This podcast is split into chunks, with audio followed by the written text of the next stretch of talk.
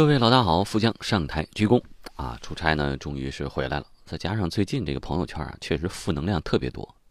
从一开始的小确丧啊，年轻人都特别丧气，再到后来呢，炒作这个中年危机、油腻中年男啊、油腻中年女，再到这几天朋友圈里刷屏的东西，我也不用细说了吧，是吧？大家打招呼的方式都变了，低端人口互相打招呼都是在问你住的地方还好吧。中端人口打招呼都在问你家孩子还好吧，高端人口打招呼都在问你还好吧，是吧？这些事儿呢，不能简单的用一句话、两句话去评判它的是非。但是我反正有一种感觉，我觉得现在全社会都需要心理疏导，需要一些积极的、正面的、阳光的东西。所以这两天大家看到很多的方方面面的或真或假的、角度不一的这些东西呢，我不想再去重复了。我们说一说跟我们每天的生活确实相关的，以及每个人心理上能够感受到的。来说说工作吧，关于工作肯定有抱怨吧，关于未来一定有不确定吧，有焦虑吧。是不是很多人现在对工作会有这样的想法？我不喜欢现在这份工作，但是呢，我又不知道我要干嘛，我应该干嘛？在想着我自己是不是应该辞职呢？同时觉得工作没有成就感，说我一辈子就这么过去了吗？我一眼看到退休了，难道这辈子就这样了吗？压力好大了，我实在撑不下去。但是撑不下去又怎么办呢？不想活又不敢死，是不是？很多人啊都在哀叹，你恨不得天天挂在嘴边上。哎呀，我好想辞职啊！想呀想呀想辞职。但是当然，大多数时候它只是一种情绪的宣泄和表达，嘴上说着辞职，身体却很诚实。但是这种情绪的堆积确实会破坏一个人的整体状态。你本来很正常的烦恼，很正常会产生的矛盾啊，上升成一个又一个的迈不过去的坎儿，挡在面前的焦虑。那么今天我就想分享一些经历过这些心理状态的职场人士，他们是怎么做的？有一些是正面教材，有一些是反面教材，是不是可以给正在收听这期推送的你提供一些真正切实可行的？办法帮你去缓解焦虑，不至于被这些情绪缠住。别管工作是不是很糟糕，你起码先心平气和的去完成它。毕竟在你感到焦虑的时候，证明你想让一切变得更好，对吧？我们分享几个故事。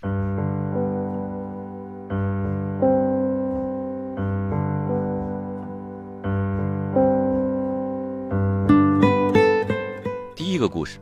二十九岁的设计总监小张，他最大的感受就是工作太难熬，我就想拍桌子。他说呀，我应对焦虑的方法很直接，辞职去旅行，放空自己。但是现在想想呢，我的故事可能有点反面了。我在上海的一家设计所工作，每天加班，三年没有一次完整的双休日，忍得久了，难免会有拍桌子想要走人的冲动。朋友圈里一有人辞职，我就会不满。哎，我怎么就过不上这种生活呢？我怎么就没人家那两下子？有一次，领导大幅修改了我的方案，我在例会上跟他吵了一架，拍桌子辞职。项目交接，去你的吧！我直接买好了去日本的机票，打算用积蓄玩一年。哎，不愁吃不愁穿，我先玩他一年，对自己好一点。但是没有收入来源的第三个月，我整个人就崩溃了。有人说，你不辞职，永远过不上喜欢的日子。但是呢，能不能过上喜欢的日子，还真的不是辞职所决定。我的钱确实够用，但是总在买机票啊、还信用卡的时候生气，一花钱我就生气。想休息吧，又放松不下来，焦虑的去看招聘信息啊、投简历啊。我尝试在家接活吧，做一个我曾经特别羡慕的自由职业者，发现自己根本就没有这个定力和约束力、自制力去完成。前同事给我发短信说：“你真行啊！你现在已经是一种传奇，一个神话了，我们都特别羡慕你。”但是我却发现，我更喜欢以前有班上的日子呀。后来呢，重新找了工作，因为是裸辞，所以职位和薪酬并没有什么提升。我把自己推到了很被动的境地。所以小张说：“我自己的经历给我的启示就是，如果不辞职，就永远过不上想要的生活吗？但是要注意，没有规划的辞职就等于逃避。”年轻的时候可以试错，可以尝试，但是试错也得有规划。没有一种痛苦用逃避是可以解决的。好，再来分享第二个故事。三十五岁的职场作家小叶，他说我简历不错，但是换工作的时候怎么总不如意呢？没什么优势啊。他说我简历很好，却得不到回音。仔细研究工作岗位的要求，列出自己适合这个岗位的分析可能会有帮助。他说啊，我在初创公司呢待了三年，我认为学校也不错，英语也不错，但是海投简历几百家，得到的回复个位数，我自信心受到了很大的打击。女朋友考虑结婚买房，我连个公积金都没有，买什么房？只好打游戏来逃避现实。后来在最痛苦的时候，一个朋友给我一个建议，他说：“你投简历的时候，别光罗列你干过什么，最好呢写一份你自己针对你所投岗位的这个性格啊、能力的分析。哎，仔细研究岗位需求，我哪些经历是沾边的，我就往上写，自己呢写一些总结。结果很快就去了一家公司做了总经理助理。其实筛下来的这些人选。”硬条件都比我强，但是呢，他们没有做自我分析这个工作。同时，小叶说，第二个启示，不要用裸辞把自己逼到绝境。能不裸辞就不裸辞，因为它会影响你的信心。你只要不是社会顶尖的人，裸辞超过两个月，未来招聘你的 HR 会重新考虑你的能力，哎，你还能不能重新适应职场的工作状态呢？而且薪酬谈判你也会处于劣势。比如说，你之前年薪二十万，你本来呢，正常的辞个职，跳一下可以涨个百分之三十到五十，但是裸辞的话，你涨百分之十就不错了，就开恩了，因为没有工作，原价你也很有可能会接受。我们想要找到最优选择，但这 HR 人家想要找到最安全的选择。你半年待在家，对方很难相信你的实力很强，更可能觉得你是不是被开了呀？所以，尽量多给自己一些选择的余地，而不是通过裸辞把自己逼到绝境。好，再来分析第三个故事：三十九岁的地产公司品牌总监小川。他说：“我工作的时候状态特别丧，我就提不起兴趣。”他说呢：“我自己也是从比较丧的状态走过来的，觉得做什么都没劲，没意思，有什么意义呀？”始终不和团队产生亲近感，叉着腰爱吐槽。你现在回想起来，这种状态其实特别有害。从普通人向上走一步，百分之七十不取决于你的能力，取决于你的态度和状态。而改变的方法，第一，可以增强仪式感。比如说焦虑期的时候，人特别愿意糊弄。哎，我穿个运动裤，穿个 T 恤，蹬双运动鞋，我就上班去了，懒得打理。但是呢？他会选择打领带、穿正装、戴表，提醒自己注意形象。不管精神状态多不好，你只要扮上了，就会进入状态，对吧？就好比干主持人这一行也是一样，就是你哪怕身体状态不好，感冒了、发烧了，但是你把西装、皮鞋、领带一弄上，穿上以后再上台，你整个人的状态就会不一样，比你邋邋遢遢的穿个拖鞋肯定要好很多。第二点呢，不要拒绝任何机会。他说：“我以前比较爱计较，讨厌加班。后来遇到问题呢，我就不说我不行，也不说我不干，反而我爱说的三个字是‘我试试’。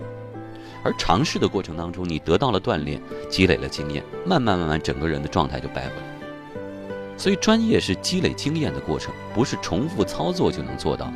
但是态度不一样，你不能刚开头就放弃。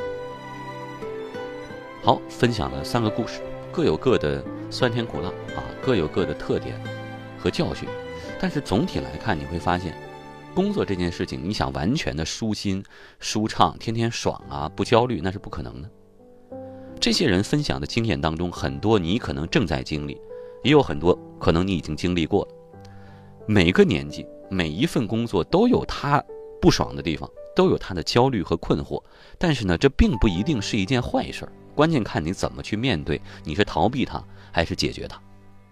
那么出于保护自己的角度，暂时的逃避是没有问题的，它可以帮助你获得解决问题的力气和耐心，让你喘口气儿。但是你得明白，问题逃是逃不完的，你总要学会跟焦虑相伴。不要认为说我最近焦虑，哎，我这焦虑过了是不是就好了？很有可能焦虑是一种常态，你得学会跟它和平共处，正视它，而不是抱着负面的态度。那很多人同样在为钱、为家庭、为生活担忧，但是最后他们说，感到焦虑的时候，正是你向着更好的地方去挣扎的时候。越焦虑越努力，而这些焦虑就是你做出改变的动力。还有一点，大白话，说说自己的体会，就是说，你生活觉得很不开心，当你想换的时候，一定是有底牌了再去换，就是一定是找好了下家，确实比你现在这个强，而且呢，有十足的把握的时候，再去换工作，而不要意气用事，一拍桌子就走人。出气的时候。那一分钟你可能会比较爽，但是当你离开了单位，抱着自己的纸箱子回到家的时候，你就开始发愁，是吧？不要把这么被动的境地留给自己，主动权掌握在自己手里。